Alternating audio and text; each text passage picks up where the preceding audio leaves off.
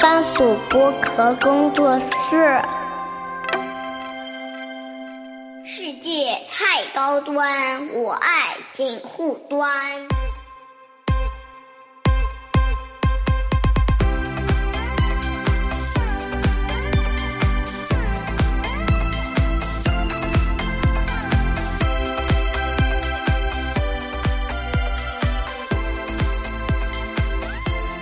Hello，大家好，我是樊玉茹，欢迎收听本周的锦湖端会议啊。然后今天这期话题很有意思，因为我其实埋在我心里很久一个话题，但是一直想说怎么聊，因为这个话题呢，就是可可浅可深，然后可专业可戏谑啊的的一些疗法。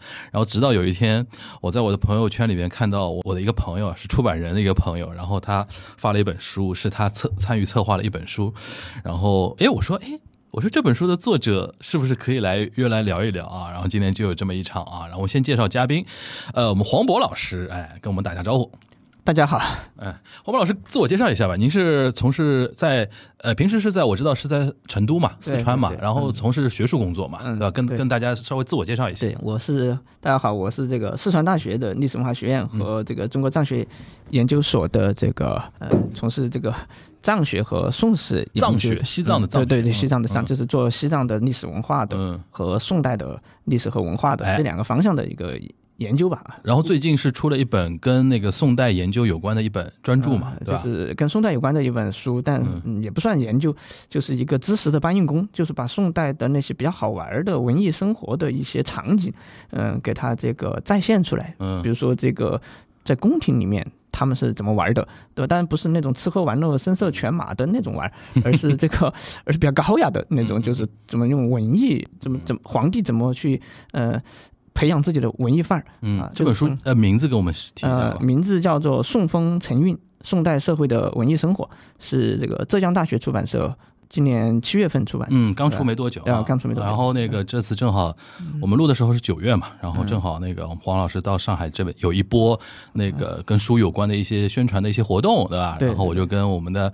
就出版人就聊嘛，说我说哎呀，这个这个话题非常好，一定要一定要找我们黄老师来聊。什么话题呢？就是 N 多年前有一部非常热门的电视剧啊，叫《知否》啊，也全称叫《知否知否》，因什么应是绿肥红瘦，对吧？然后就是，但是大家简说叫《知否》嘛。然后这个是呢，当时拍出来里边就是古装剧里边相对没那么。热门的就是以宋代为背景的一个古装剧，当然它是有原著小说的啊，原著小说，然后拍出来之后呢，我一开始看的时候没很认真的在看，那看了之后呢，就有点沉浸下去了，但当时也是过了嘛，想不到我们过了这几年啊，我发觉这最在最近这段时间，也不知道这段时间一直以来，就是互联网上，呃，古装剧那个顶流永远是《甄嬛传》的，你知道那个。现在还有很多大学为了让大家那吃吃那个大学食堂啊，为了大家吃饭还是要安静一点，会播《甄嬛传》，你知道？因为那些女生就拿着 拿拿就不聊天了，还在那边看，其实已经看了几十遍了，对吧？这是顶流。然后呢，知否呢一直属于那种在。第二梯队里面是属于也也很排前面的，经常有人会讨论嘛，尤其那句话嘛，就是“叉叉叉配享太庙”，对吧？现在“配享太庙”这句话用的非常多，就最近比如说《封神》这个电影比较火，然后大大家就很喜欢乌尔善，然后说乌尔善配享太庙，因为挖掘了很多新人的演员出来之类的。然后“配享太庙”就是当时《知否》这个剧里边的一句经典台词，因为里边大娘子 这这个角色特别有意思啊，就是它里边很多很多一些表演特别让大家留下深刻印象。然后平时我在 B 站。上面经常会看到一些知否的那种拉片的解读啊，真的有人会把每一集的一些点都这样拉出来聊。然后，所以说我脑子里一直有个选题，就是要聊一聊知否。但是我身边看过知否的人，就看过的人呢，他会觉得说他只能聊剧情。但是我又想说，只聊只聊剧情就变成拉片了，就没意思。但是背后有一个非常有意思的一个文化切入的点，就是跟宋朝有关的一些话题。因为这个剧呢，它质感体现在哪里呢？就首先它展现了那个宋朝一些士大。大夫阶层的一些生活的一些情景，对吧？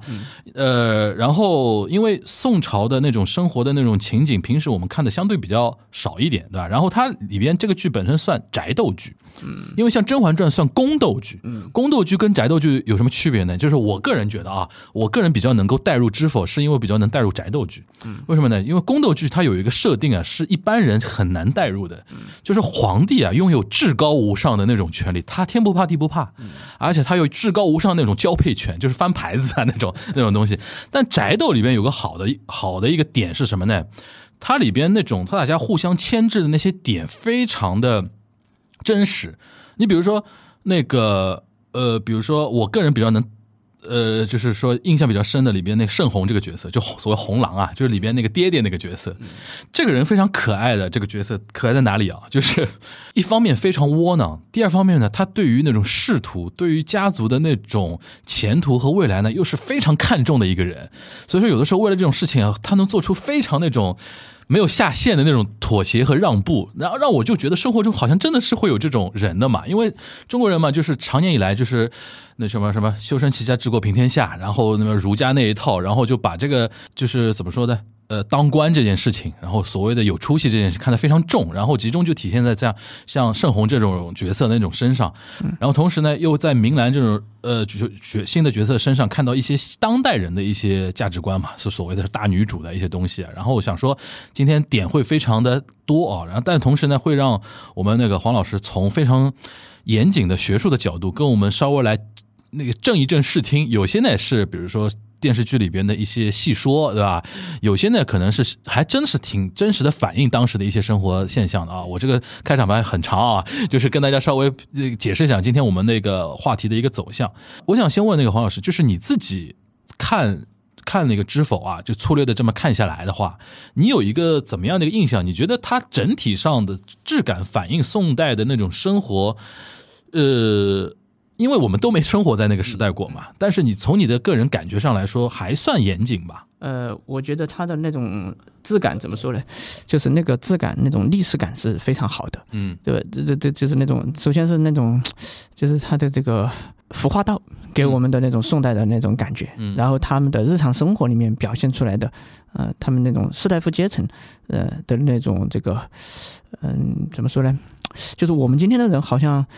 哪怕我们可能比他们更有钱了，但是我们似乎还享受不到那种质感的一个生活状态，嗯，对吧？就是我觉得这个是，呃，挺符合一种历史的真实的。那是一种怎么样的生活状态？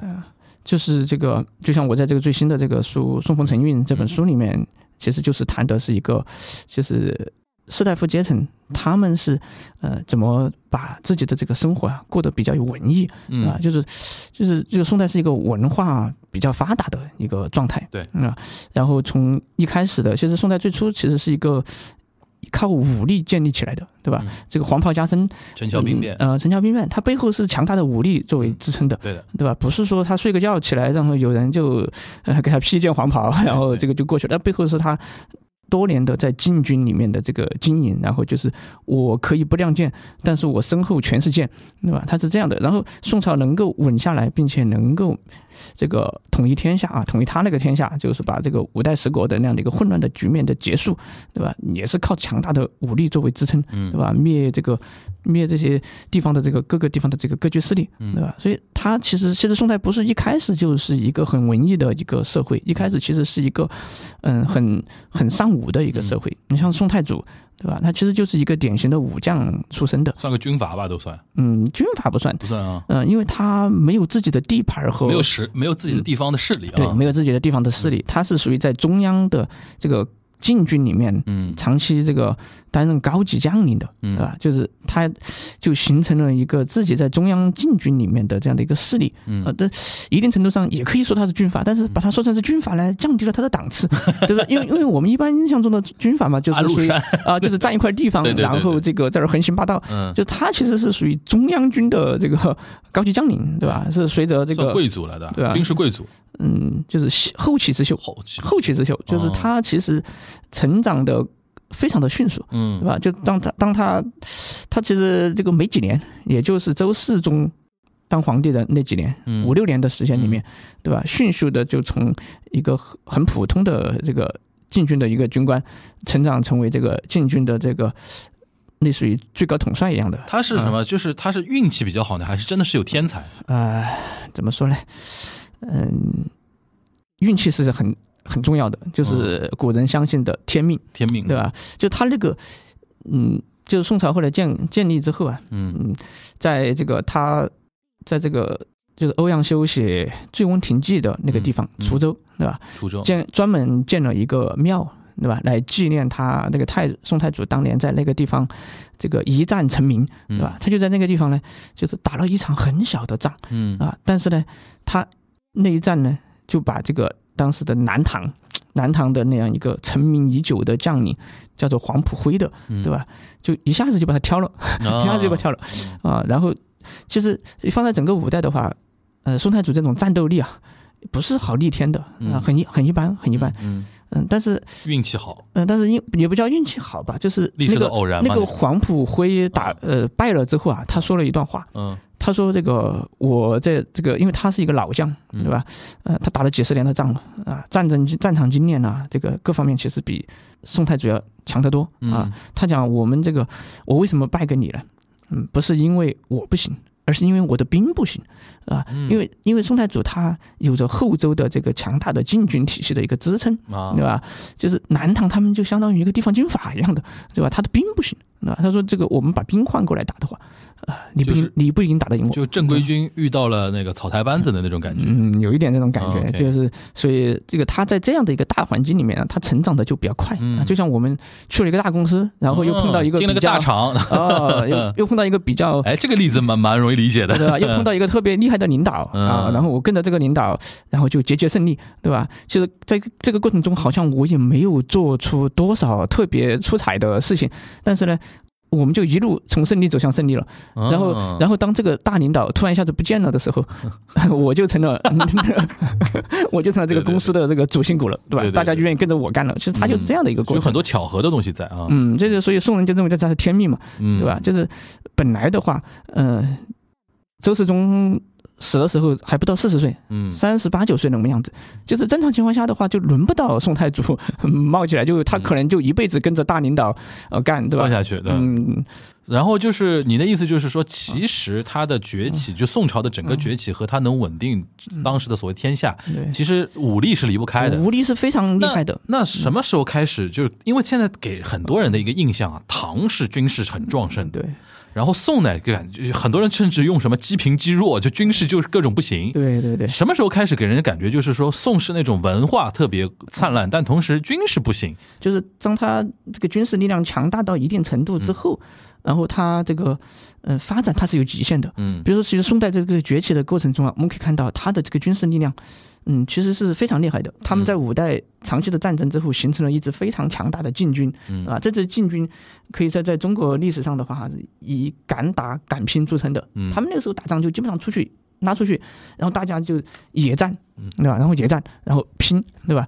甚至像皇帝都要亲临一线。对吧？你像周世宗自己亲临一线，宋太祖自己也亲临一线的，啊，你说我们讲唐代这个战斗力很强，但实际上除了唐太宗他们创业的那一代之外，对吧？你像唐玄宗开元天宝那个时候，军事呃军事力量很强的，但是唐唐玄宗他是在宫里面，对，跟唐唱唱戏，对吧？跟杨贵妃他们在玩，他是不需要亲临一线的，对。但是但是宋代其实他战斗力。嗯，我觉得它并不比唐朝差，对吧？有人专门统计过宋朝的这个战争的这个胜率啊，嗯，也其实也挺高的，不比唐朝差，嗯，对吧？所以它早期的话，它发展其实很迅猛的。它原来就只有中中原那一块，从河南、河北、山东，对吧？然后陕西就很很小的那一块。然后后来它逐渐的灭南唐，把这个江南拿下来，对吧？灭后蜀，把四川拿下来；灭南汉，把广东、广西拿下来。然后后来去北边。打北汉，把山西，呃，那个太原那带拿下来，嗯，对吧？就是这个过程，其实就是一个，而且这个过程它很顺利，就基本上没有什么遇到太大的阻碍，对吧？所以他们就这个觉得自己可以重新创造一个汉唐的辉煌了，对啊。所以当当他把这个这个重新创造汉唐辉煌，是当时他们统治者脑子里是有这个对对对概念的，他有这个概念，而且大家也期盼。大家也期盼，大家觉得这个我们终于可以这个，哎呀，重新把四分五裂的，对吧？国家又恢复统一了，又恢复统一，不但恢复统一，而且而且我们还可以做得更好，对吧？嗯，结结束乱世，然后开创盛世，对吧？但是，但是他面临的一个这个大的环境呢，它和这个其他时代不一样，就是它北边。有一个非常强大的契丹，对辽，对吧？这个辽和契丹在当时整个中国的这个境内的话，可以说是这个实力最强大的一个存在，对吧？就相当于宋朝其实是个老二，那辽和契丹才是老大。但是他厉害的地方在于，他在老大的眼皮子底下，对吧？呃，解决掉了自己内部所有的。竞争对手，嗯，对吧？从一个很小的体量变成一个庞然大物，对吧？最后他完成统一的时候，那个体量、经济实力、军事实力、综合国力，其实已经超过辽和，已经超过辽了，已经超过契丹了。嗯，就这个，如果我们。这个自己代入感强一点的话，你会发现这个很难的，因为老大看着老二一步步的越长越大，对吧？嗯，所以这个过程中，契丹和辽其实也花了很多的精力去想阻止他，就跟现在很多那个 GDP 第一的国家要打 打压第二的国家是一样的嘛，对吧？对，然后辽就花了很多的精力去。阻阻止他，阻止他，但是辽他居然没阻止得住，那然后宋朝就越来越越来越大，最后他完成了自己内部的统一以后啊，他甚至产生了想要跟辽扳一下手腕的这样的一个想法，所以就是要从辽的手上把燕云十六州，就是呃就是以北京大同这条线上的整个这个这个这个长可以说也是长城沿线的这个这样一些战略要地啊，是五代的时候嗯被这个辽。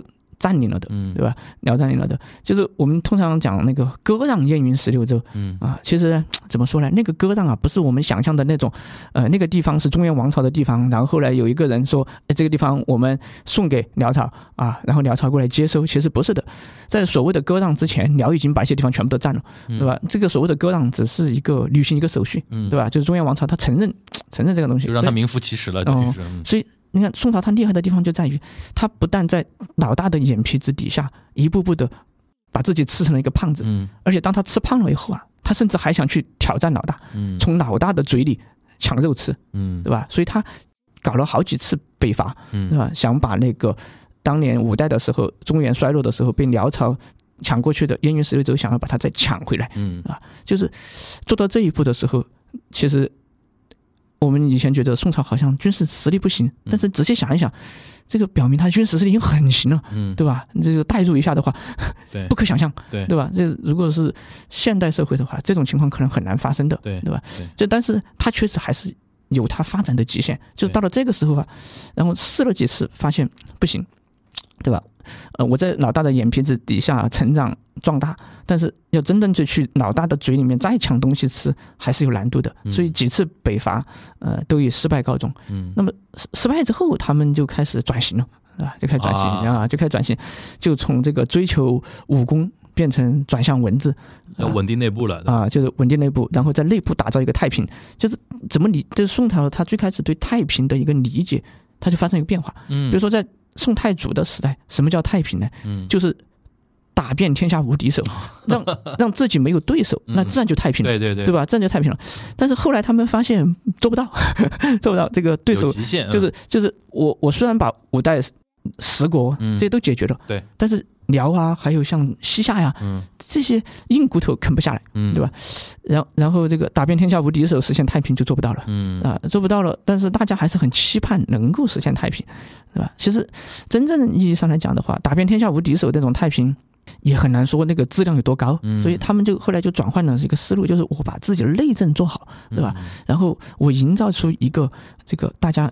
生活安定、欣欣向荣的这样的一个状态，对吧？把内部的各种的这个矛盾解决，就是我内部没有动乱，对吧？社会安定，那也是太平。嗯，那那我打不赢老大也没啥关系，对吧？我把自己做好。就文治武功，武功已经到极限了，我就来文治了啊！是不是从那个时候开始，就他整个社会那个崇尚那种文化的东西，然后崇尚一些比如说传统观念，就儒家的那些东西，就开始起来了，对吧？就他是有意扶植，呃，这个文人士大夫这个团体啊，嗯，对吧？来取代武将在这个国家政治生活中的这种作用，嗯，对吧？就是宋代就是通过鼓励这个大家读书。对吧？然后进入科举考试体系，然后成为国家选拔出来的这个官员啊，然后这样的一批官员的话，他们就不是就不是像武将那种打打杀杀的了，对吧？就是大家是呃照章办事的啊，然后在整个社会形成一种对文的这种嗯崇拜和追求，嗯啊，所以这个宋代我们就可以看到这个。在这样的一个氛围里面，啊，他就有五代的那种，对吧？崇尚打打杀杀，变成崇尚这个诗词歌赋，嗯，啊，这个我在《顺风成韵》的开头就写了一个很有意思的，甚至可以说是一个具有，呃，风向，就是可以看到蒙哥事情的那种风的那种那种故事，嗯就是宋朝去打南唐，嗯，南唐，啊，他在军事上对南唐是具有碾压的优势的，对，对吧？然后他派这个大将去打南唐的时候，宋太祖给前线的将领们提的要求是，这个少杀人，少杀人。那这个是对对手极大的蔑视，对吧？你就正常赢肯定是赢了，你们别别下手太狠的，就是你要保持那个地方的经济文化的这样一个安定，对吧？哎，但是呢，他打南唐的时候仍然很紧张，嗯啊，他为什么紧张呢？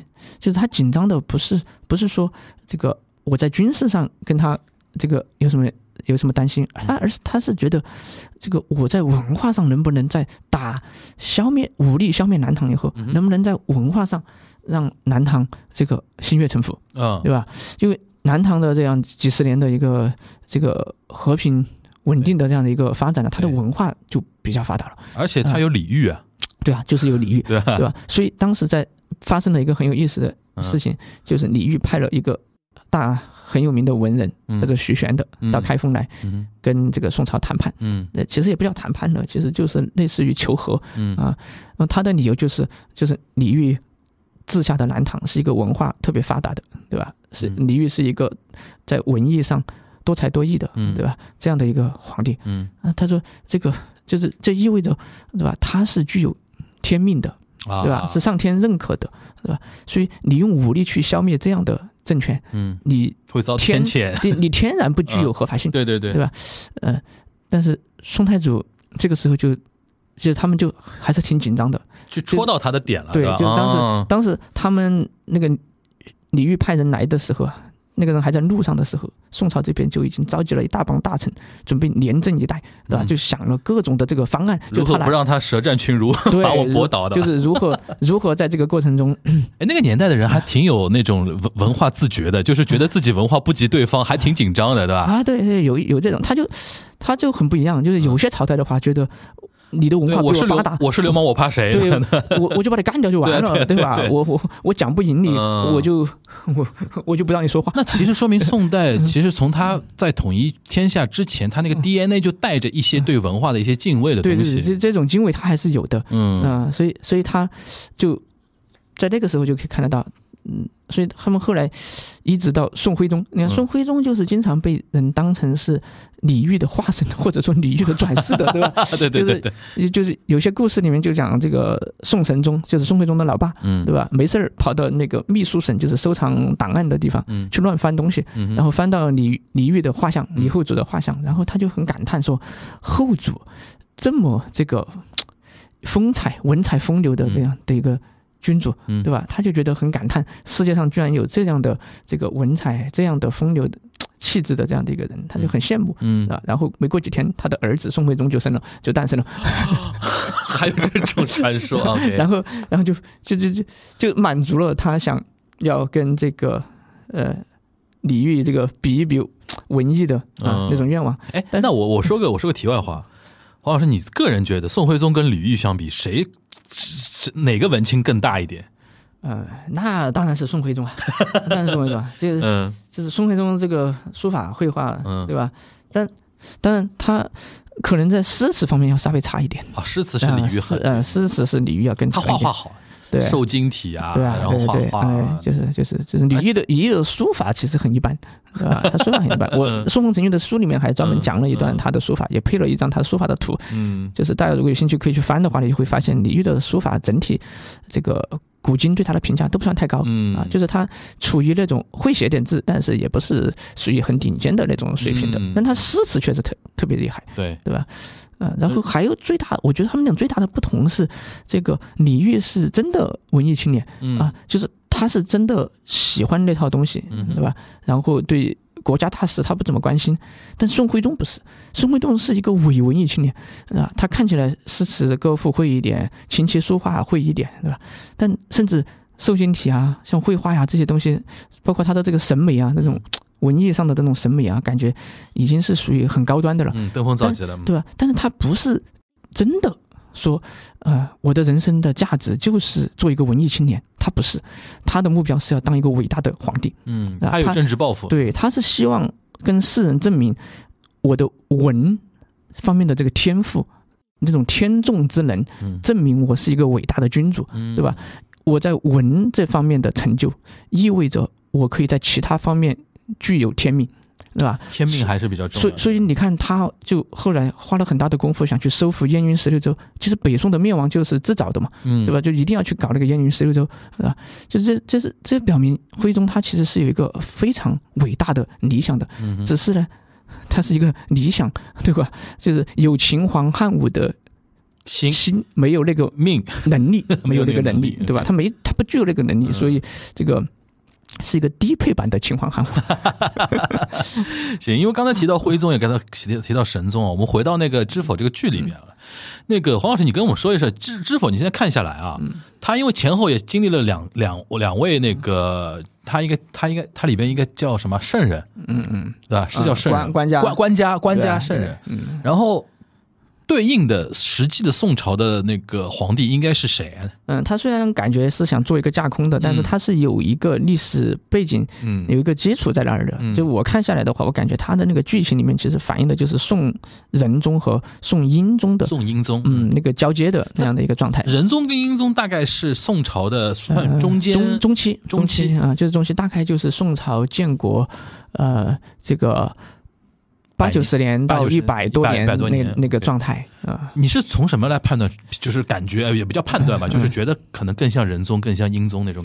呃，就是最明显的就是说那个收养了一个那个儿子啊，收养了一个儿子，这个就是就是宋代收养儿子这种情况还挺多。皇就皇帝收养儿子，皇帝收养收养一个养子，然后来作为自己的继承人，这个其实是挺多的，嗯啊，挺多的，就是然后。最开始做这样的一个，就是宋代皇帝生育能力不怎么行，就是好多皇帝都生不出儿子来。就是他们比较神奇的说，不是说生育能力不行啊，刚才描述不准确，就是没有生儿子的命，他们是可以生女儿的。公主一大堆，对对对，就是仁宗是第一个，仁宗和英宗是第一个，就是在面对这种情况的时候呢。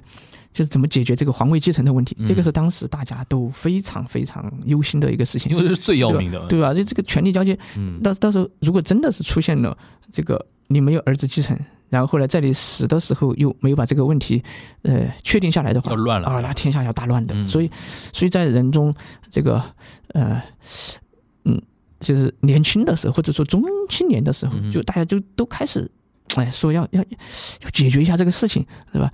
当然，皇帝是不高兴的。皇帝就你们，对吧？我身体还那么好，你们就盼着我那个怎么怎么样？你就觉得我要挂了，而且你就觉得我就生不出儿子来，对吧？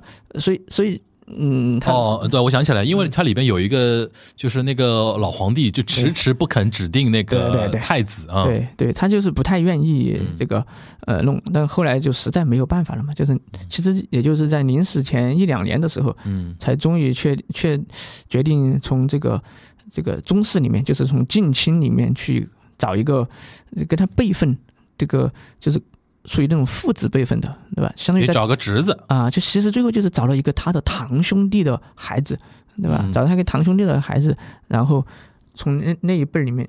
选出了这个后来的英宗，对吧？就是这个情节是历史上真实发生过的，嗯。而这个知府里面就是有提到的，对啊，这个情节是非常鲜明的，对对对，就是所以我们可以判定他是仁宗后期到英宗的呃那个时段。哎，它里边因为谈到一点，就是知否里边他那个后面那个皇帝，他之前在做王爷的时候，嗯，是相对比较边缘的一个王爷，就是不是热门人选，嗯，对吧？然后呢，导致其实底下几个原来什么王什么王几个热门人选，他们在京城内部已经斗的。已经是非常那个紧张了，然后等于是那个就是永王嘛，就是那个边缘一点的那个王爷，等于是后面等于是占了个便宜或者怎么样，给给我这种感觉。这个能够对应上英宗的一个一个呃一个身世吗？嗯，这个不太对应，不太对应得上。就是宋代的话，那种很稳定的一个政治架构里面呢，就不太会像唐朝那样，嗯，大家是各显神通去竞争那个皇位。其实不是的，就是这个皇位是由皇帝决定的。呃，我给你，你就拿着；我不给你，你不可以要。对吧？就而且你也没有要的这个实力，嗯，就是宋代的王爷们或者说是皇室子弟们，其实就是一群被国家养起来的闲人啊。他们不像唐朝那样，呃，有可以想捉妖，他们都没这个实力 啊。他他既没有手下，嗯，对吧？自己也没有那种历练，嗯，对吧？就就是养在养在那个地方，嗯啊，这是一个，就是说，其实就是皇帝决定你来。你就来，对吧？没有说，就他不是那种清代，也不是我们很熟悉的那个什么四爷他们那帮人九子夺嫡，九子夺嫡，对吧？对吧？没有没有那种，就是清代的皇子们是这个有事儿干的，嗯，对吧？他们可以去干事儿，干事儿他就有有有有帮兄弟跟着他弄，那那就成了他有自己的势力，他就可以争八王党啊，九王党啊，对，他就可以去争。那宋代不存在这个问题，嗯，所以宋代最后选择英宗，对吧？就是一些比较。嗯，怎么说呢？偶然的机会，就是最偶然的一个机会，就是英宗他在做这个王子的时候，对吧？他父亲是蒲王，嗯，就是蒲王呢是一个特别能生儿子的人，就是生了几十个还是上百个哟，我记不清楚了，非常非常的多。所以当仁宗生不出孩子的时候呢，就就觉得要不要去找人来冲一下喜啊啊，就去，然后就去把那个。当时还是小孩子的这个英宗呢，接到宫里面来，这个冲冲喜啊，然后呢，哎，真的管用。他来了之后呢，仁宗就真的生了一个儿子啊。但是呢，很不幸的是，这个儿子没长大，没几天就挂了，夭折了 啊，就夭折了。嗯。但是呢，当时他来了，但是因为这个事情呢，他仁宗就生出儿子来了，他就把那个英宗就是小孩子嘛，就给他送回送回蒲王王府了。嗯。但是因为这个，因为这个插曲啊，他就和仁宗。他就发生了这个不可描述的那种关系，嗯，对吧？就是大家就有点感情了，对吧？就将来我要选人的时候呢，就觉得，哎，这个我们 就是我我我海选的时候，我肯定还是选跟我有点关系的嘛。就是就这种关系看起来好像摸不摸不着、看不清，但很微妙的，对吧？都很微妙的。所以其实我觉得他就是第一个是辈分上合适，对吧？然后呢，就是有一些偶然的这个因素，对吧？不存在真。没没有什么好争的，而且仁宗这个决定做这个事情的时候，都是很晚的了。就是他临死前，其实我们去看史书的话，你会发现仁宗就是死前两三年还是三四年的时候，都还是在在努力造人的。那个时候 好拼啊！那那个时候还有公主出生的哦，所以他很不甘心，对吧？我我我那么拼了，结果生出来还是女儿，所以他是在很无奈的情况下，最后这个。呃，选了这个宗室的，对吧？这选了自己一个堂兄弟的儿儿子，选了英宗，所以所以不存在大家争，因为在很长一段时间里面，大家也不敢肯定仁宗就真的生不出儿子来，嗯，对吧？就是你争有什么用呢？万一人家真生出来了，你不是你不是白 白争一伙了吗？所以他所以就不存在去争这个问题，我觉得，嗯，就没有那么惊险，对吧？没有那个九子夺嫡那种那么惊险，对。然后那个，因为这两年宋仁宗的评价又被大家好像提及很多嘛，说他，呃，说他很，呃，可能算历史上其实算一个非常不错的一个皇帝，但是因为可能我们传统上比较习惯那种就是文治武功的那种特特特特别就是有功绩非常大的一些什么秦皇汉武啊这种啊，可能这样的皇帝可能被比较埋没一点啊，就趁这个机会让我给我们了解，呃，来介绍一下就宋仁宗这个人。嗯，宋仁宗是这几年在这个影视圈的地位越来越高，越来越高了。好像拍了他好几部，好几部，我我都看过《清平清平乐》嘛，《清平乐》对对吧？然后像《知否》，知否，嗯，就是感觉这个人中的风评这个越来越好，而且他跟宋代历史是非常吻合的，就是。神宗是一个宋人回忆起来非常伟大的皇帝，嗯，就是神宗活着的时候，大家觉得他都很差，对吧？就不是有材料讲，有史料讲这个神宗，呃，仁宗，仁宗啊，仁宗就是啥事儿都不会啊，百事不会，嗯，就只会做官家，就只会做皇帝，嗯，就是就是一个资质很平庸的，嗯，这样的一个人。对吧？就是确实和秦皇汉武啊没法比，呃，没法比，对吧？所以他活着的时候，大家那些大臣呐，不停的给他讲，就是你要英明独断，对吧？你要奋发有为，皇上你要加油，对 对？就是就觉得他这个 这个各种不行，对吧？但是就全靠同行衬托，对吧？因为神宗完了之后，仁宗完了之后，就是很有名的。搞变法的那个神宗了，因为英宗时间很短，只有不到四年的时间，四年时间，嗯，就是就是刚才我们讲的那个他抱养过来的啊，来继承他皇位的那个时间很短，嗯，就是。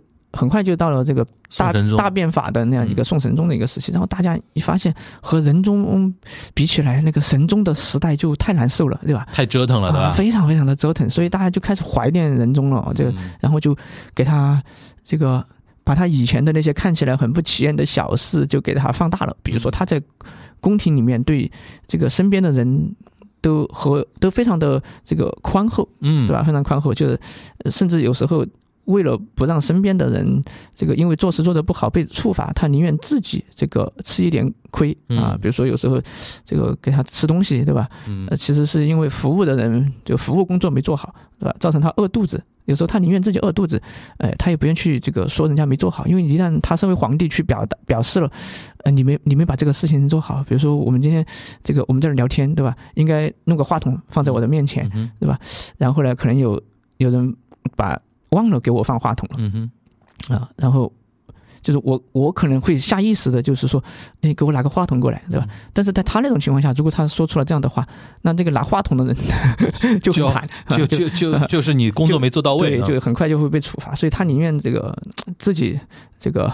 呃，吃一点吃一点亏啊，然后还有他就，嗯，看到那个，比如说他他们也会有时候出宫到皇宫外面去体会一下民间疾苦，对吧？他看到老百姓生活困难，对吧？到比如说他有时候也会去这个普通人家。比如说像那些微服私访，哎，也不是微服私访，就是视察？啊，就是视察工作，民间视察啊，都但是会去民老百姓的家里面坐一坐，看一看，然后就闲话一下家常，然后发现他们生活很困苦，呃，然后他也会让呃。朝廷给他们送一点钱呐，或者给他一些优惠啊、优待呀，那这样的，所以大家觉得他才是一个很有爱心、很有人心的，所以叫仁宗嘛，呃，就是很多层面上他都表现出这个宽厚，对吧？仁爱啊，就是把他日常上的一些小事呢给他放大，就是怀念他嘛，就怀念他。但实际上这些事情呢，怎么说呢？在他活着的时候，大家是很不满意的，就是很多大臣就讲，一个皇帝，对吧？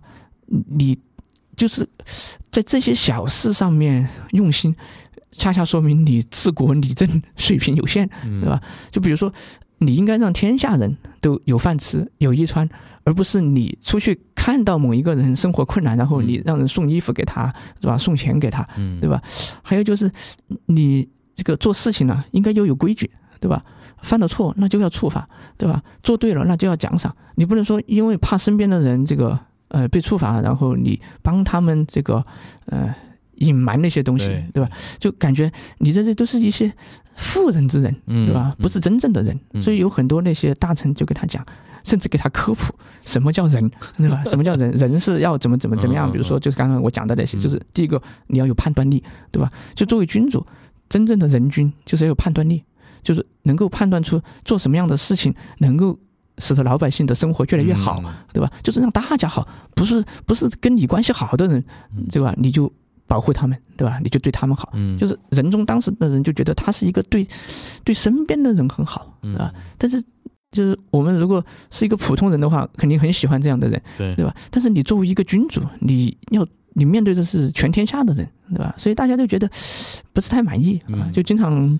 教育他，但反而是神宗一上来之后，大家才体会到，对，就是不折腾的，对对对，原来神宗的神是发神经病的神，就是历史上被评为神宗的皇帝，一般都都比较吓人，对吧？一般都比较神，一般都比较神。那我们再回到那个士大夫的那个阶层啊，就是因为这个这个戏啊，知否给我一个感觉啊，就里面宅斗嘛，因为所有。而且里面都是那种，比如说士大夫阶层之间互相之间嫁来娶去的那种感觉，而且有那种政治联姻的那种感觉嘛。然后大家对于那种什么极品啊，你们家是不是配享太庙啊？然后我爸爸原来是什么将军啊什么的，就非常讲究嘛。这个体系在。宋宋代是不是已经到了一种登峰造极的一种感觉了？呃，没有，我觉得宋代恰恰在婚姻这个问题上，还不是像唐代那样特别看重这个门第，对吧？就是政治地位上面，其实还不是他们特别考虑的，他们主要还是考虑这个关系。关系，呃，可就是就是就是我们两家是不是因为某种特殊的原因，嗯，有关系？比如说我们一起参加科举考试，对吧？我们在同一个地方一起为官一方啊，就就是在这样的一些偶然的人人际关系建立起来的这样的一个圈子。这这是一种什么考虑呢？就是它是一个怎么说呢？就是宋代其实比较平民化的，嗯，就是官员其实就是在科举考试时代，官员是很难像以前那样。就是一代每一代都做大官的，这个很难。就三世三三世为公这种就就是比如说我很厉害，但是我不能保证我的儿子读书也很厉害，对吧？我儿子读书厉害，我不能保证我孙子读书很厉害，对吧？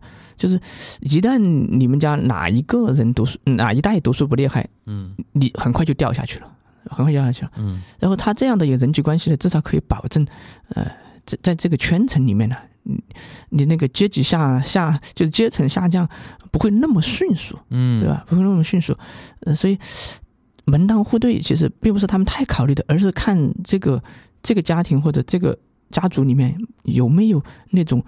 明星式的人物就是明星式，就是大家都觉得，哎，这个人将来有前途，对他有前途，对吧？他文采好啊，他在科举上能够那合理合理合理。里面那个冯绍峰演的那个角色，一开始一开始别别别人就是避避他为为之不及，后面有几个事儿一翻了，就是马上被踏踏破那个门槛，在每个人都要找他说媒啊那种感觉，对吧？然后里边那个朱一龙演的那个角色，他一直在拼那个那个。那个叫什么考试嘛，一定要考中之后，他觉得才有这个面子去让他的母亲去提亲嘛。对对对，因为宋代他就其实不存在贵族了，它不是一个贵族社会。嗯，就是我觉得知否那个它整个的一个历史感，我觉得是非常强的。嗯，就是它虽然有一点架空嘛，但是它整个的形式逻辑以及它这个背后的大的一个历史环境，嗯，其实挺贴合宋代的。但是。这唯有一点，我觉得是比较出戏的，就是如果站在历史的角度来看的话，你说，呃，就是它那里面比较强调爵位，就是爵位啊，就是这个伯。那个公，那个侯，就我们经常听到，对吧？对对，就是包括那个男主，嗯，对吧？包括他们最开始，我记得这个一开始这个剧情里面就是那个什么钟情伯，对不对？就是那个伯啊、公啊、侯啊，他们很看重。其实不是，其实宋代不是那种贵族社会，那个爵位对在宋代来说没有任何意义，对吧？就是你当官当到一个什么任何意义，几乎没有任何意义。就是什么怎么解释呢？就是说他既没有政治地位，也没有经济地位。OK，什么意思？就是说我当到一个什么样的官？我自然就搭配一个什么爵位啊啊，比比如说我当到宰相了，我自然就是公啊；我当到一个高级官员了，我自然就是侯；我当到低中中低级官员，我自然就是伯。呃，不存在说像明清那样，我建功立业之后，我我获得一个爵位，而且这个爵位呢可以传给子孙。嗯宋代也不存在，就是你这个官没有了，你这个爵位也没有。就是大家卷的是那个官位，而不是爵位啊。转转的是官，对吧？就是你。拥有什么样的官，对吧？但他的官分两种嘛，一个是记录官，一个是差遣。这个太复杂了，我们就不解释了。反正大家把它记录官和什么？记录官和差遣的官。OK，就就打个比方，就是比如说，我我们用最简单的，就是我们这个房间，我们设一个市长，嗯，对吧？市长就是寝室里面的一个市长。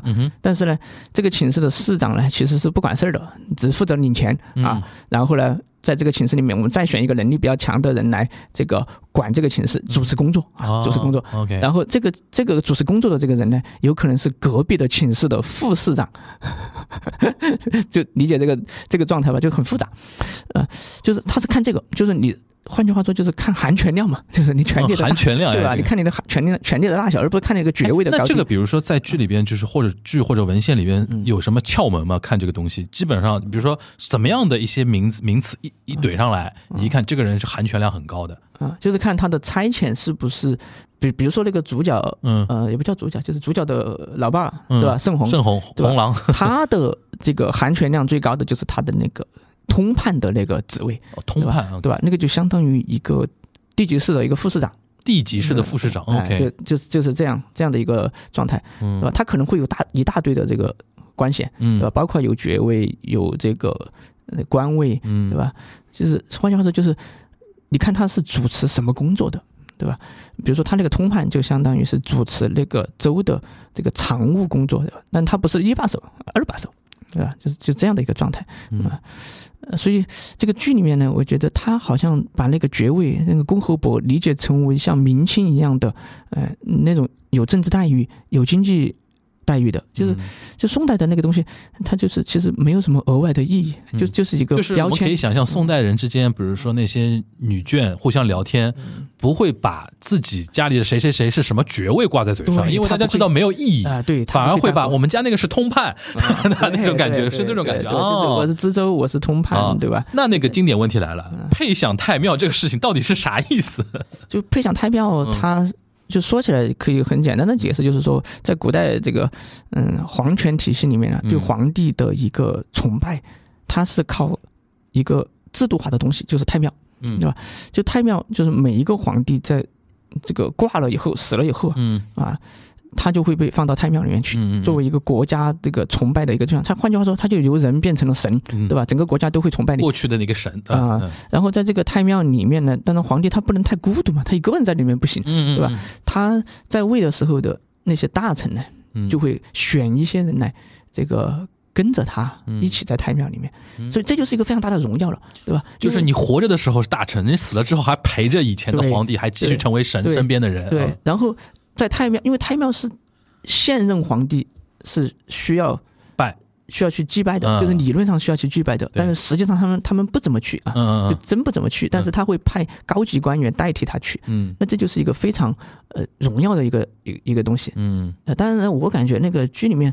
对，把这个配享太庙的那个地位想的有点过高，想象的有点低啊，有点低啊啊！哦，就是为什么什么意思啊？就是说他好像觉得你干一点事情就可以配享配享太庙了，对吧？好像感觉不是说人人都可以吗？至少感觉我也可以，对吧？就是 就是我上我也行的那种感觉。但那个大娘子那个心情是对的，就动不动挂嘴上，就是这个是一个莫大的一个荣誉，对吧？就是其实像盛红那样的人，嗯。百分之百不可能，百分之百不可能。对，就是我们要是去看一下什么人可以配享太庙呢？第一个人非常的少，就是每个皇帝大概就两到三个人，就名额非常少啊，名额非常少，就是每个皇帝他在太庙里面可以陪他的两到三个人。哇，就是你所以盛红那样的中低级官员是绝对不可能，就是绝对不可能，绝对不可能，就是他中中了几十亿的彩票都不可能，对吧？然后呢，就是你必须要是。非常高级的，比如说做到宰相这一级的了，嗯，那然后呢，宰相也挺多的，一个皇帝可能会有十几个、二十几个宰相都有可能的，对，对吧？那还要去选那种，呃，大家公认的，呃，非常那个公认怎么说呢？呃，他他不是说你很能干，而是说大家都认可你，就是你不能有太明显的瑕疵啊，德要配位，对对，就是比如说这个太祖时代有两个，一个是赵普。一个是曹彬啊，就是他一个一般是一个文臣一个武将，武将对吧？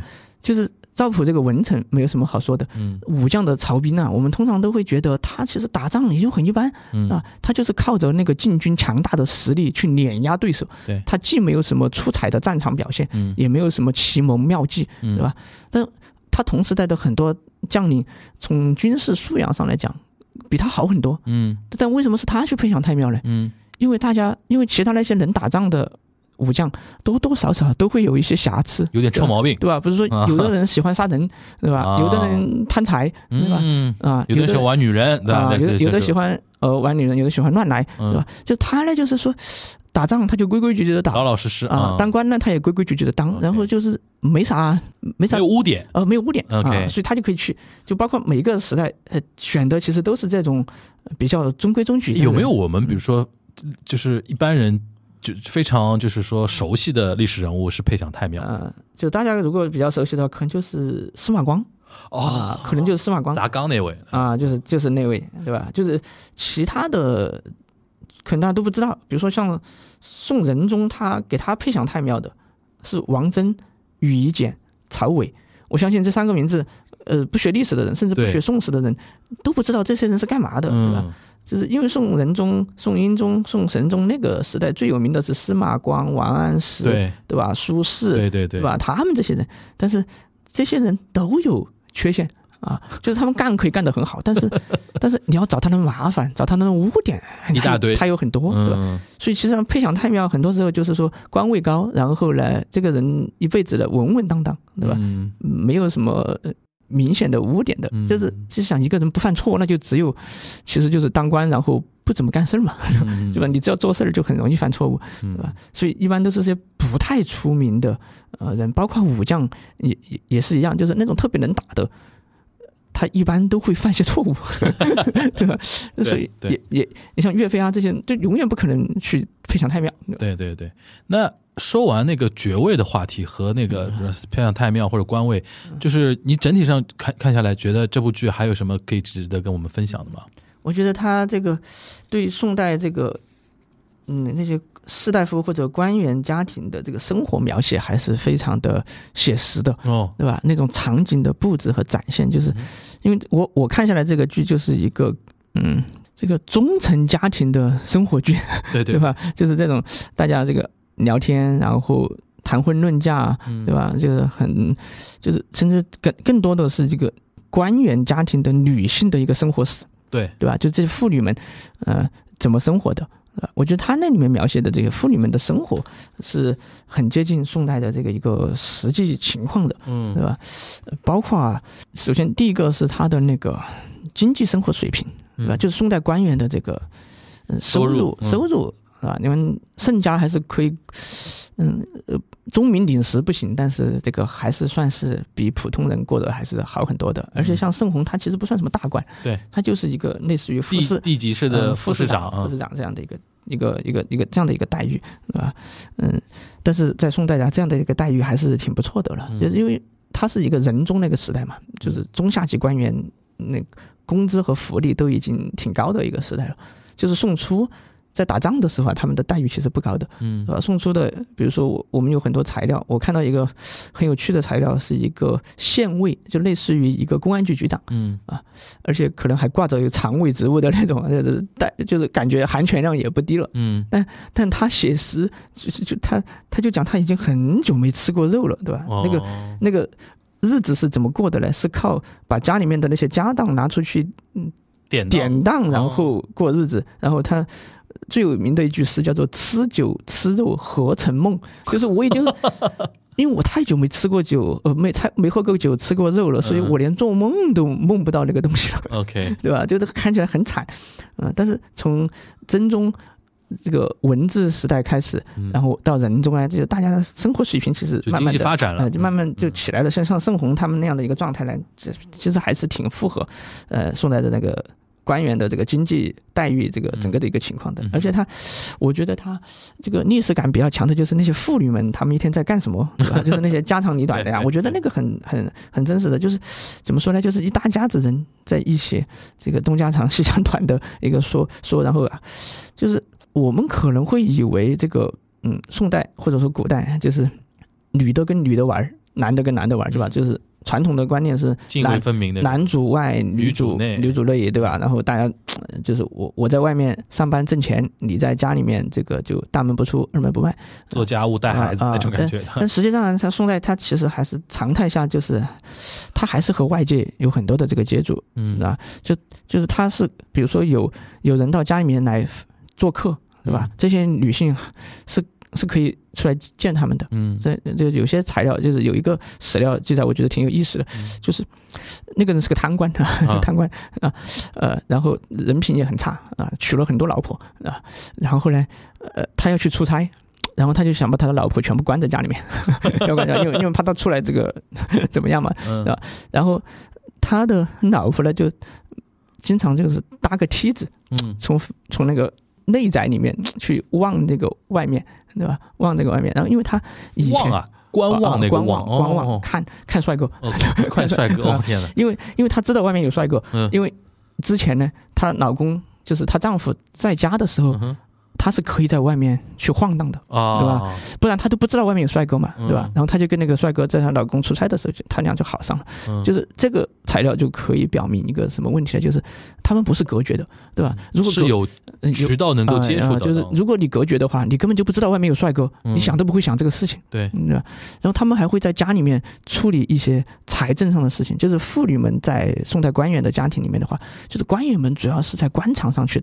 摸爬滚打，对对吧？他们没有精力去管家里面的这个经济问题，对，他们就是把钱拿回来，对，对吧？然后呢，一般都是家里面的女主人负责这个这个家产的这样的一个经营啊，比如比如说这个拿拿这个官员的这个俸禄回来之后，对吧？他怎么分配这个东西？怎么通过钱去挣更多的钱？因为宋代的官员家庭呢，其实他们的工资收入也并不算太高，嗯，但是他有特权啊，对吧？你作为官员的话，你做生意啊。你就很有优势，嗯，然后呢，你经营田产你也有有优势，就是很多农民有点地的，他甚至愿意主动把这个田产呢，这个送给这些官员，自己做佃农，对，因因为他们有这种免税的特权，对吧？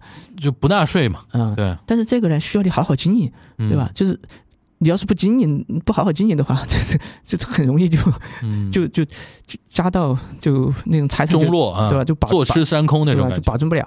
所以，所以他娶老婆的话，就是需要这种理财能手。嗯，所以实际上呢，宋代官员们选选老婆，很多时候是愿意选那种商人的这个家庭出身的，对吧？那些因为第一个他们家里面有钱，对吧？就做官最怕就是没钱。对吧？你上上下下都需要打点了，对吧？你刚刚才出来，哇，这个时代真的好真实，跟我们现在有点近啊。就是你娶一个有钱人的家的女儿，首先钱对吧？啊，你在官场上你就有底气了，嗯，对不对？然后你也不用担心这个钱的问题，对吧？嗯，就是你底气足嘛，对吧？所以他们很多时候就是抢着去娶那些有钱人家的。女儿就商人家的女儿，对，甚至有时候都搞得斯文扫地，很多这种斯文扫地都就是大家互相抢，互相抢。哦，当然这个商人们也喜欢跟那些青年才子们联姻，对吧？因为他就可以给他们家带来政治上的这个优势，对吧？政商结合嘛，对，大家互相互相，也不叫互相利用吧，就是互相成就。对对对，唐唐顿庄园，好吧，我说的是唐顿庄园，大家不要误会。呃，那。那个话说回来啊，因为说到，因为你那本书讲的是那个宋代的一些文艺生活嘛，对，那个它里边有一个很重要的一个，我不我不知道是不是能够叫文艺生活的一个细节的东西，就马球啊，嗯，这个东西是因为我们知道，说到宋代，比如说跟运动有关的，嗯。就是他们蹴鞠嘛，嗯，对，打麻 将，对吧？《水浒传》说的是什么嘛？就是说的这个东西嘛。我那书里面也有一章，就专门讲宋代宫廷里面怎么打麻球的。其实这个东西从宫廷里面兴盛起来之后，传到民间嘛。对，就他专门的有球队，对吧？皇帝亲自。宋代的马球是怎么样的一种感觉的东西啊？呃，怎么说呢？它是更现在跟现在大家都知道，比如说像英国皇室，比如说那个还是打马球的那种，表演性质比较浓。就是宋代的那个，哎，表演性质比较浓，就是它不是那种我们今天讲的那种竞技性的那种足球那种比赛，主要是表演性质。然后这个做的很好看啊，然后有一定的，它也有一定的规则，是吧？嗯，然后大家在这个过程中呢，其乐融融的，对吧？就是有一大队的这个排场，排场很大，它更像一种聚会，就是啊，对，就是大家一个怎么说呢？搞团建一样的，就是就是就是皇帝把自己喜欢的人，对吧？和自己不喜欢但是很重要的那些人啊，弄弄弄在一起来，园游会啊，就是一种荣誉，对吧？哦，然后大家就可以增进一下感情啊，然后嗯，但是更多的时候呢是表现皇帝的才艺，哦，就是。你大家都要让着他嘛，他就可以体现出那种天纵英才英才的那种，又会骑马，运动又好，对吧？就就像我们，比如说我们某个单位组织一个比赛，掼蛋比赛，那那肯定是，那你肯定是领导先进球嘛？对对对，领导赢钱，领导进球，对吧？OK，所以他皇帝他很喜欢这样的一种状态，对吧？就是如果哪一天。皇帝去参加这样的活动，然后赢不了球了，嗯，那就说明很危险了，对吧？就大家不给你面子了嘛，对吧？呃，还有吗？还有吗？你觉得比较看下来比较有意思的点？然后，我觉得还有就是他们这个，就是我们讲的我那个书《文艺生活》嘛，嗯，就这个剧里面其实也很能体现出他的文艺生活，就是他们很多时候是在表现那种文艺性的那种欣赏，嗯对吧？就是他不是说我我看你长得帅。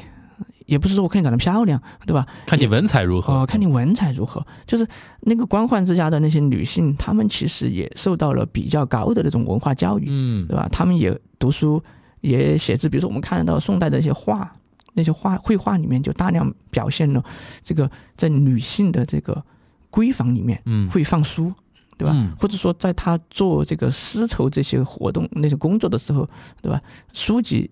你经常会跟他同时出现，嗯，啊，这个表明他们就有一定的这个文化教育的这样的一个基础，嗯，还有就是有大量的这个所谓的才女，对吧？才女，才女就是能够吟诗作赋的，就像李清照啊，对吧？这是属于头部的，对吧？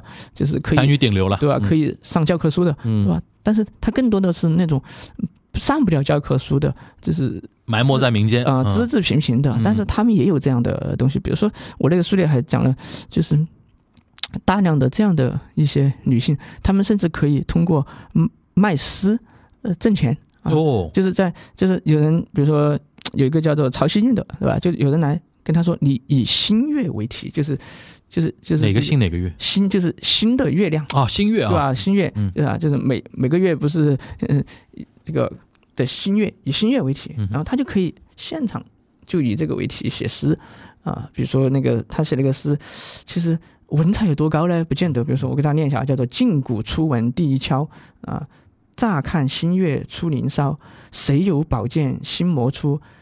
狭小参差盖不交。”其实他那个意境就是说，把那个月亮比喻成一个镜子，嗯，对吧？就是你说那个文采也不算太高，嗯啊，但是他能够马上就给你写一个出来，对，对吧？出口成章。我们现在你找个教授、找个博士，都都都都做不到的这个这个这个东西，而且而且大家愿意为这个花钱，哎，这个很我觉得很有意思。就是我我今天去摆个摊儿，说我可以写诗，你们来，估计我摆一天都没人来找我吧，对吧？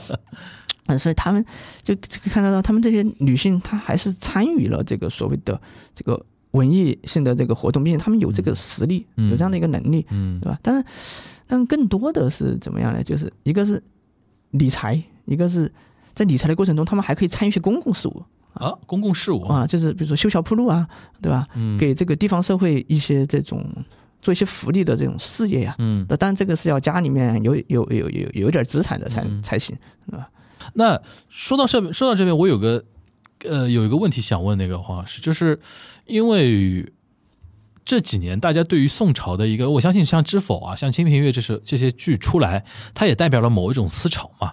因为像那个早年还是我们刚才说的唐朝比较显学，对吧？然后汉比较显学，我们的文艺作品里面描写这两个朝代也很多嘛，对吧？像像这两年可能明宋。会多起来，对吧？尤其像宋，现在明显多起来了嘛。就你自己，因为你刚刚提到你自己研究的那个几个方向，一个是藏学，嗯，一个就是宋代的，嗯，你自己做那么长的学术研究，或者自己研究那个，就是看宋代很多那种东西，你从一个知识分子的角度来说，你觉得宋到底，我们很俗的问啊，就算不算一个好的朝代？嗯，首先呢，这是个我不算知识分子。现在知识分子有 有那么负面吗？不是，因为我觉得自己的这个怎么说呢，是一个专业，呃，就是他就是我的一个专业。大学老师应该还是算知识分子，就是我的一个，就是我的一个工作，就是我离开我自己的专业之后的知识储备其实是很少的，对吧？嗯，知识分子其实是需要比较大的这个知识面的。嗯，我们算是专业人士吧，这么讲啊。就是宋朝好不好呢？这个要怎么看？就是跟谁比？对，跟谁比？就是整个来说呢，这个首先是不能高估宋代的那种状态，对吧？比如说现在有一种这个拔高它的状态，就是把宋所谓宋式美学啊，对吧？所谓这种风雅的宋代的那种东西啊，它有，但那些都是上层。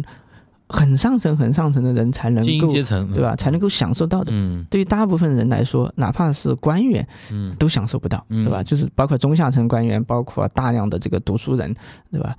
嗯，包括更别说普通的老百姓了，他们根本就完全享受不到这些东西。所以从这个角度上来讲的话，就是不能把它想象的太好，啊。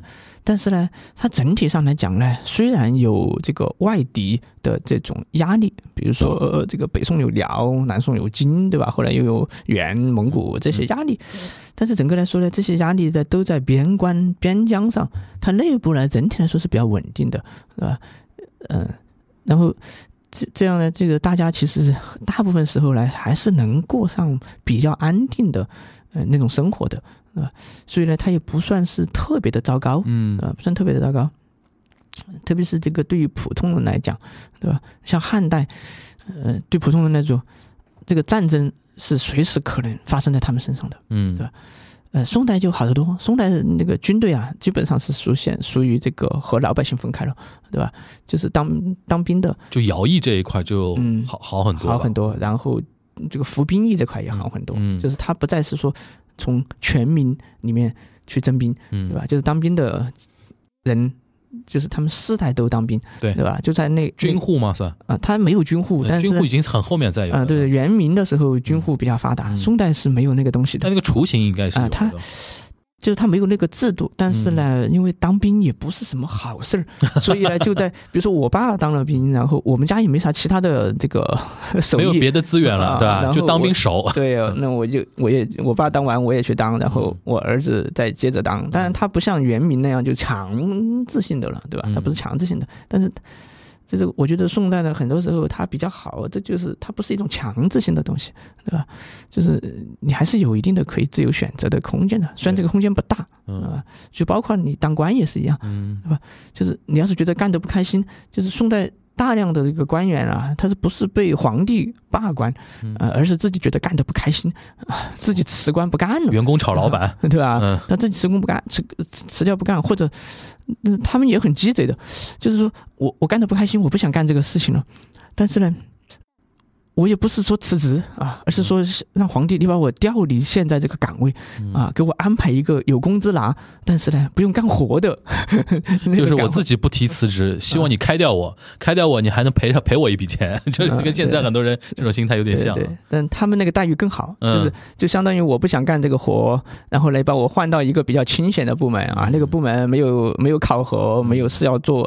啊，但是工资照拿，是吧？只是说呢，你被这个边缘化了，你的地位、你的这个权利没有了。哎，他们愿意这样。就我感受，你的意思就是说，宋代是一个权力阶层对于底下的人的那种束缚感没有那么紧，对，相对宽松一点的社会，对吧？他就是互相之间的那种，嗯。怎么说呢？自我选择的空间还比较大，就是他们自己内部，就是官员之间，对吧？皇帝对大臣之间。对吧？老百姓呢就不存在这个问题了。就任何一个朝代，老百姓生活其实都很悲惨的。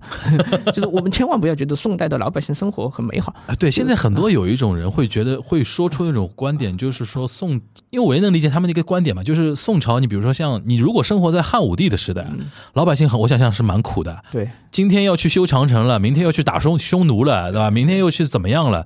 然后都是徭役啊。或者你被抓壮丁啊，或者怎么样？但是可能宋给人家感觉就是说，尤其你像仁宗啊，或者怎么样啊，他首先就没有那种重大国家工程，对吧？然后也没有那种对外征战的那种东西。还是有一些战争，但是呢，他就是刚才说没有那么夸张吧？就是大，就是只对军人有一点影响，对吧？对普通人就是还是放过老百姓的，有点影响大。但是呢，也不可高估他们真的可以，对，也没那么幸福的，也没那么幸福。就是就是整个宋代。的老百姓其实忍耐力还是很强的，就是就是大家只要有口饭吃，日子能过，就是你不折腾我，我也不会去折腾你，对吧？其实很多时候就是朝廷只要不折腾老百姓，呃，老百姓也不会来折腾折腾主动折腾。所以所以宋代有个特点就是说，他的农民起义不发达，对吧？就是我们可以看到宋朝北宋不是因为农民起义亡的国，南宋也不是因为农民起义亡的国。嗯，那个《水浒传》宋江他们那帮人在历史上。就是一伙很小很小的这个闹事儿的一群人，就是根本不重要，不重要，朝廷根本都不会在乎他，他就是一个地方性的一个小事件而已，对吧？他真正的压力呢是这个辽啊、金啊、蒙古啊这样的外部压力，对一个外部压力。但是他为什么可以把这个内部的压力这个进行这样的一个转化？就他内部的那个稳定性做的是比较好的，嗯啊。但我们也。千万不要觉得它内部稳定性做得好，是因为大家日子过得特别的好，所以我们不想闹事。其实也不是，日子过得也就那样啊，也就那样。就是就最简单的，就是宋代它能够维持它这个运转，其实是需要大量的财政收入的，嗯，对吧？就宋代讲，我们这样讲他积贫积弱，对吧？他这个我们印象中宋代是很有钱的一个时代啊，对啊，对吧？为什么会积贫积弱呢？就是因为他。有钱是有钱，但是开销很大，对吧？庞大的官僚队伍，对这个需要钱的，对对吧？庞大的军队，宋代常备军至少都在一百万上下。那个年代的一百万，对吧？对吧？你就养了一百万的闲人，嗯，对吧？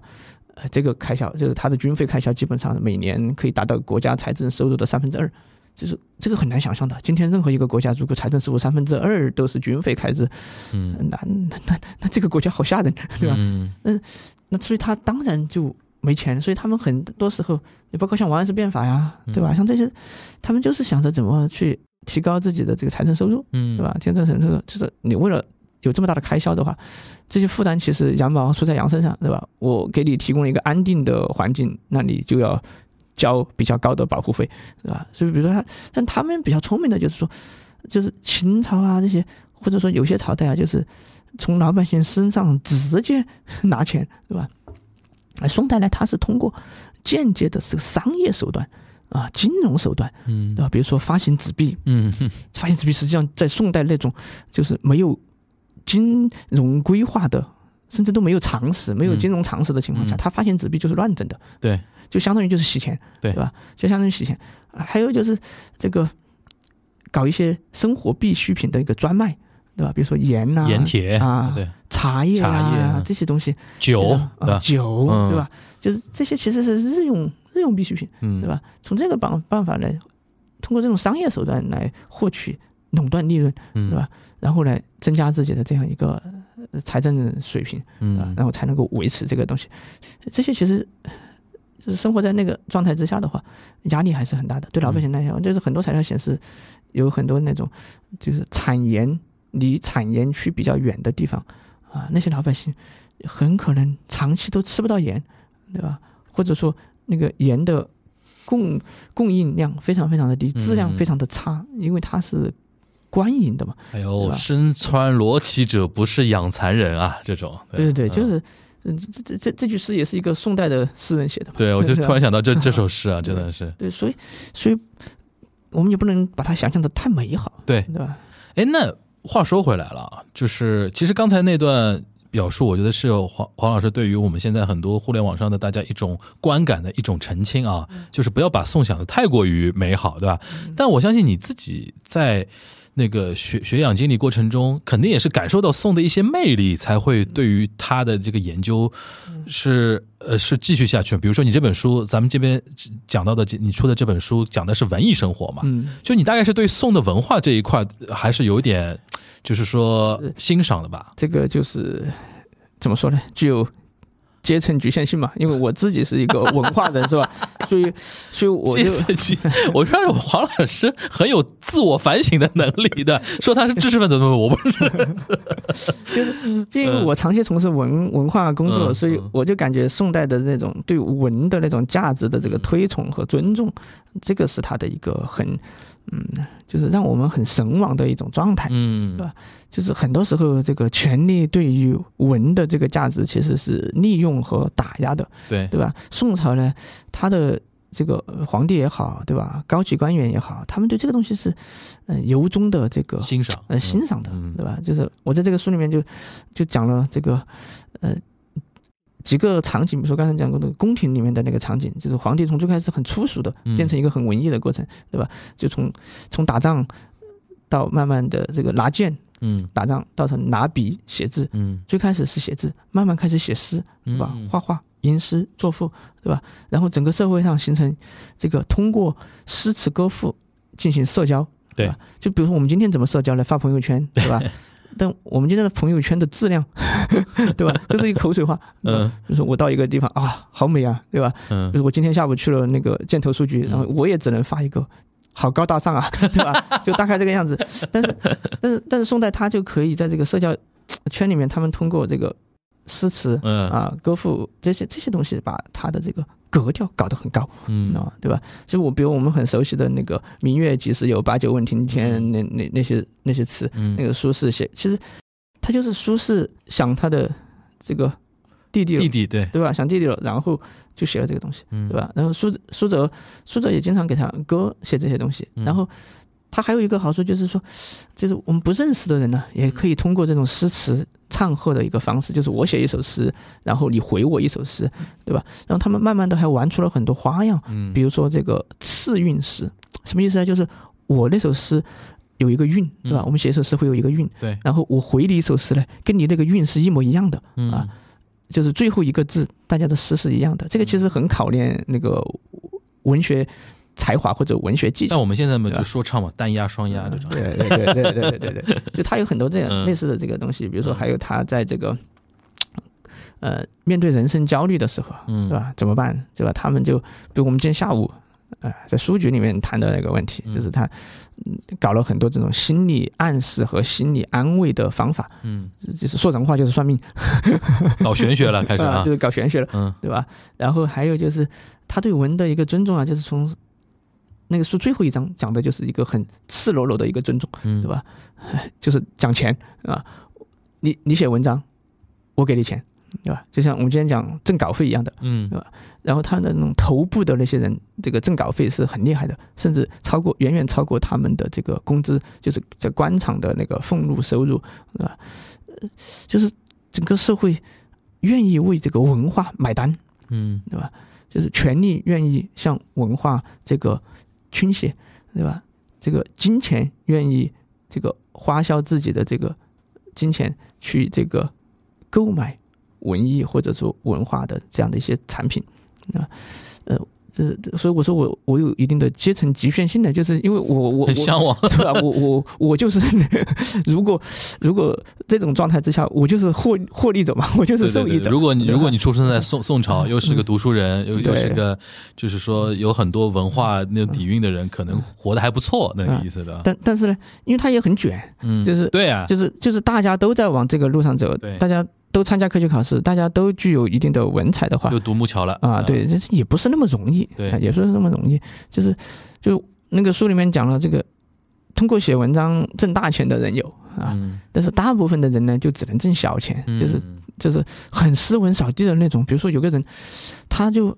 每天在街上摆个摊子，然后帮人家写东西，就是收个五文钱、十文钱这种，然后经常跟人家吵架。就是你想嘛，五文钱、十文钱写出来的东西，那就写的不好嘛。对，人家人家就经常让他退货，对吧？让退钱，对吧？然后这种其实就感觉好像太斯文扫地了，对吧？就感觉太斯文扫地了。但是仔细一想，会发现这种现象出现，恰恰说明这个社会的这个。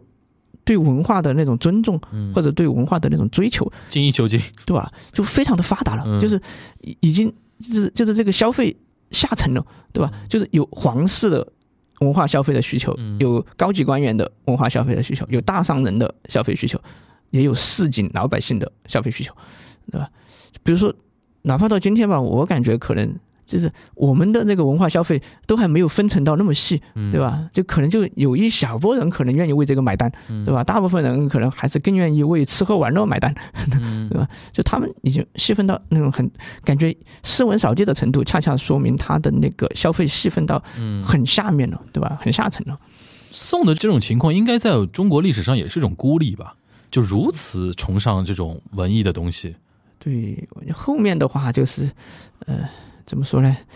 很就很难了，对吧？就是后面，因为后面的几位太祖都比较没文化，要么是异族的，对吧？要么是要么是要么是没文化的流氓，就是就是，就怎么说呢？太每个朝代的太祖基本上都是没文化的，但是呢，那接下来宋赵匡胤算算好很多，但是宋太祖呢，他。知道自己没文化，并且呢很敬畏这个东西，对吧？一般的太祖呢觉得这个我拳头大就行了，对吧？我说不赢你，我让你不说话就行了，对对，对吧？但是宋太祖还想着说我要跟你比一比，比如说那个南唐那个时候，对对对对，那个那个故事我印象蛮深。那个故事里面有一个就是讲他让这个宋太祖跟那个李后主跟李煜比谁会写诗，对吧？这宋太祖肯定是比不赢的，对吧？肯定是比不赢的。但是宋太祖并没有因为。他提出这个要求而把他干掉，对吧？而是真的跟他比，对吧？他他就把他的诗念出来给那些人听，对吧？就从文采上来讲，太祖的诗，宋太祖的诗肯定是比不上李煜的，啊。但是他的诗具有自己独特的气质啊，就是那种大格局，对吧？他描绘的是那个太阳出来、月亮升起的那样的一个大的一个格局，他当然就和那个什么春花秋月这这啊这种不一样，对吧？嗯，但是我们可以看到。他并没有因为这个你多戳到我的痛处，然后我不让你说话，嗯啊，恰恰相反，我愿意跟你谈，嗯，对吧？愿意跟你谈，呃，所以这个是他的这个一个格局，嗯，对吧？就是赵匡胤是一个不太会容易破防的一个人，对吧？对对对，他这个总结非常的经典，非常经典，因为他当皇帝以后啊，经常也喜欢出去微服私访，嗯，对吧？然后就有人跟他讲，唉，你这个，你这个万一出了什么事儿，对吧？那挂了怎么办？对吧？然后他就说：“我这个我有天命在，就是他很自信，是吧？就是就是说，比如说他说那个当年周世宗在位的时候，对吧？就担心有人。篡夺他的江山，对对吧？凡是长得方面大耳的，或者大家觉得有可能威胁到他的这个江山的，对吧？他都会去打压人家呀，或者把人家怎么样啊，对吧？他说：“你看，我就天天在他身边，对吧？我安然无恙，嗯，对吧？他他这种自信，对吧？很明显的就是他不容易破防，对吧？这就是比如还有这个经常，比如说他要重用一个人，嗯，让他这个掌握兵权，嗯，对吧？然后就有大臣跟他讲：“你不能把那个鸡蛋放到一个篮子里面，对吧？那个一个，你把这么大的军队的这个权利交给某一个人，嗯，很好危险嘛，对吧？对，呃，这个怎么劝都劝不劝不都说服不了这个赵匡胤，对，对吧？然后那个大臣就急了，然后就说，呃，然后他赵匡胤就说，我就相信他，对吧？我愿意把军队交给他，他跟我关系铁得很，不可能造反，对吧？不可能怎么怎么样。然后那个大臣就急了，就说。”你跟周世宗当年关系还很好嘞，说话蛮毒的啊啊，就是但赵匡胤并没有生气，对吧？他听完就，哎呀，好像是这么回事，嗯，然后然后就，呃，大家接着聊，对吧？然后他就开始慢慢听他的建议了，嗯，对吧？所以所以这个这个人的这个是有点有点那个谁那个那个谁说的，就是钝感力啊，嗯，就是不不把很多事情往那种就是心眼没那么小，这个人对对对，心眼心眼没那么小，所以所以他。对对对，因为很多时候文那种开国的时候，那些君主们都是属于这个文化水平不高的，嗯对吧？就是有时候你在他面前提这些东西，他会很反感的，对吧？但是宋朝呢，他开国的那个气象他就不一样，他他愿意讲这些东西，对吧？虽然太祖其实很多时候也也 get 不到那个点，嗯啊，比如说他去这个嗯。那个需要祭祀嘛，就是去太庙啊，去那些地方去做一些祭祀。他看到那个祭祀的这些用具啊，全部都是非常典雅的、非常古老的那些用具，嗯啊，然后他就跟那个负责的官员讲：“我父母一辈子哪见过这些餐具啊，对吧？就比如说我们就是那种很高端的那种餐具。”对。他说：“你换成这种 朴实一点的，不然我担心我爸妈哦，因为吃饭。他祭祀是祭祀自己父母啊，那还挺好玩。这个人就是他说你换成就是按照按照这个礼制的话，他就应该用高端的东西嘛，嗯，对吧？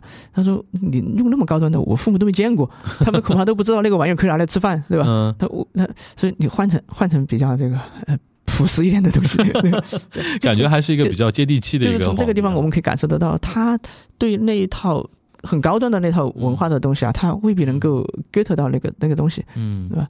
但是他很多时候呢，嗯，他他自己没啥感觉，但他并不反感，对吧？他并并不特别的反感，对吧？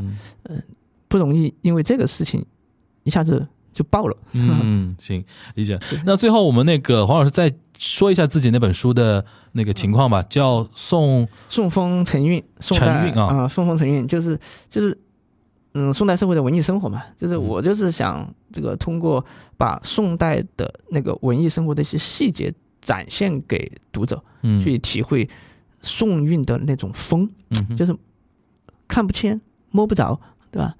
但是呢，它又确确实实存在的。啊，比如说你让我们去感受风的那种存在，嗯，它是很微妙的，对吧？但是它有真真实实的存在的那样的一个东西，对吧？就是这个书里面就是讲了宫廷里面的这个文艺生活，嗯啊，讲了士大夫之间的诗词唱和，啊，讲了这个通过算命来缓解大家的这个内卷、高度内卷之下的这种压力，啊，也讲了这个书法在日常生活中的一些这个运用，嗯啊，呃，最后就是讲了这个。写文章怎么挣钱，对吧？就是几个我我自己觉得挺好玩的点。对，当然大家觉得好不好玩就不好说了。没事，嗯，反正我觉得不管大家有没有看过《知否》这个剧啊，但但凡你对于宋宋朝宋他的一些话题有兴趣的话，其实都可以买来这本书来看一看、翻一翻，然后感受一下这股风嘛，对吧？然后就是说，先要感受这种风，然后才逐步逐步的能够 get 到它里边的一些实实在在的一些点。比如说，今天我其实跟黄老师这段聊聊天，其实我自己也也有很多一些纠正了就之前的一些认知啊，因为我你光赵匡胤的那些故事我都印象太深了，就是我觉得这个人突然在我印象中可爱起来了，对吧？原来就可能觉得这个人有点阴谋家那个意思嘛，什么黄袍加身，陈桥兵变，杯酒释兵权，哪个是好故事啊？对吧？感觉赵家好像就是靠阴谋都上来了。今天感觉哎，这个还有点憨憨的那种感觉啊，还跟李煜去拼 battle 诗歌，这不是 这不是自取其辱吗？但是人家不把这个事情作为一个破防的点，对，这个这个我觉得故事其实其实还挺好的。行，那我们今天非常感谢黄老师啊，那个有因为正好有这个非常好的时机，从成都到上海来做一系列的活动，然后抽时间来我们那个锦湖端。做客跟大家解讲了一下啊，那个知否的一些点和一些宋代的一些文文艺生活的一些点，还主还跟我们大概梳理了一下啊，整个宋朝为什么从一个不能叫尚武吧，其实军事实力也挺强的这么一个一个朝代吧，然后逐步逐步转到一个全民如此热衷文艺的这么一个它的一个逻辑的一个变化，和它最终为什么会形成那种情况的一种梳理啊，非常感谢我们黄老师啊，那我们下一次节目再见了，拜大家拜拜。嗯，大家拜拜。